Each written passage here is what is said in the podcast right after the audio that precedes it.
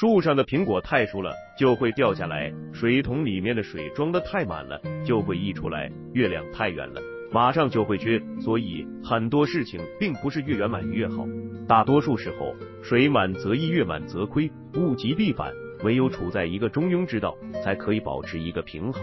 两性关系也是同样的一个道理，过分的满足一个男人，只会让他提前失去新鲜感。唯有慢慢，唯有学会不要轻易满足男人的需求，才可以吊足男人的胃口，才有利于我们在处理感情的时候不会费力不讨好。在两性关系中有三个吊足男人胃口的心理学技巧，高情商的女人都喜欢用。一、学会运用二八定律。所谓二八定律，意思是说，在一件事情上能够起到决定性作用的部分，只有那占比百分之二十的内容，剩下百分之八十的内容虽然多，但却是次要的信息。很多女人在处理感情的时候，都会优先考虑男人的需求，把对方放在第一位，一切以对方为中心。她们以为自己这么做会拴在男人的心，但事实恰好相反，她们付出的很多。可男人的态度却是不管不顾，甚至还会是满不在乎。原因就是女人在这段感情当中付出了太多，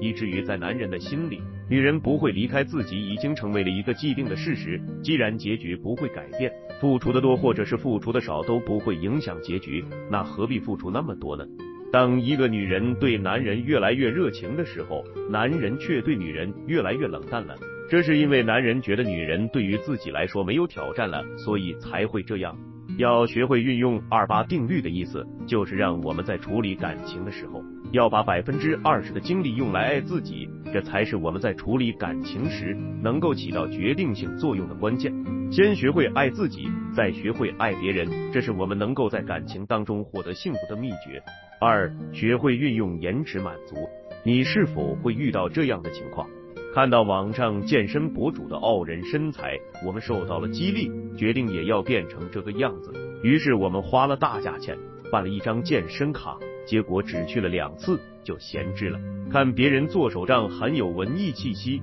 觉得自己也可以朝着这个方向努力。手账本、胶带、笔等一些工具都准备齐全了，就开始了两天，再也没打开手账本了。这就是一时冲动消费所产生的弊端，也就是说，我们不费吹灰之力就得到了自己想要的东西，没有时间，没有精力，甚至都不需要努力。在生活中，我们一时冲动下买的电脑。和经过好几个月深思熟虑之后买的电脑，后者在意的程度一定比前者重，因为后者我们付出了沉没成本，而前者没有。所以在两性关系中，我们不要一时冲动就去满足男人的要求，那样只会让他们觉得我们很容易就会得到，而轻而易举得到的，往往不会被人珍惜。而我们要做的，就是要学会延迟满足男人的要求，最好是可以矜持一些，让对方不要太轻易的就确定一段感情。人唯有付出了，才会好好经营，因为他害怕失去。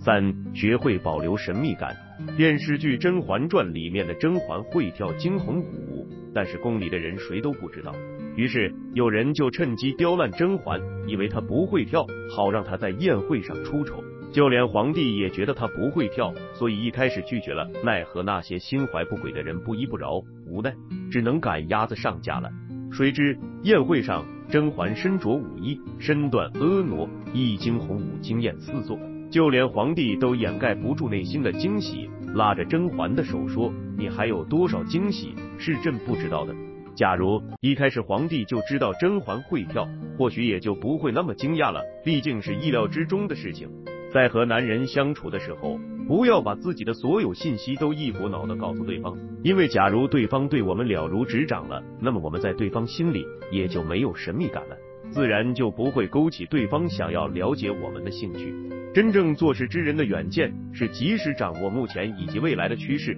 可以从不同视角看待事物，为迭代保持充足的可能性。我们在处理感情的时候，也应该居安思危，要为以后考虑，而不是只专注于当下开不开心、快不快乐。唯有保持神秘感，我们才不会失去新鲜感，才会激发男人的探索欲。今天这期就和大家分享这些。如果你现在正面临婚姻危机、情感修复、挽回、恋爱等问题，不知如何解决处理的话，可以添加我个人微信，就在每期音频的简介上面。有问题我帮助大家分析解答。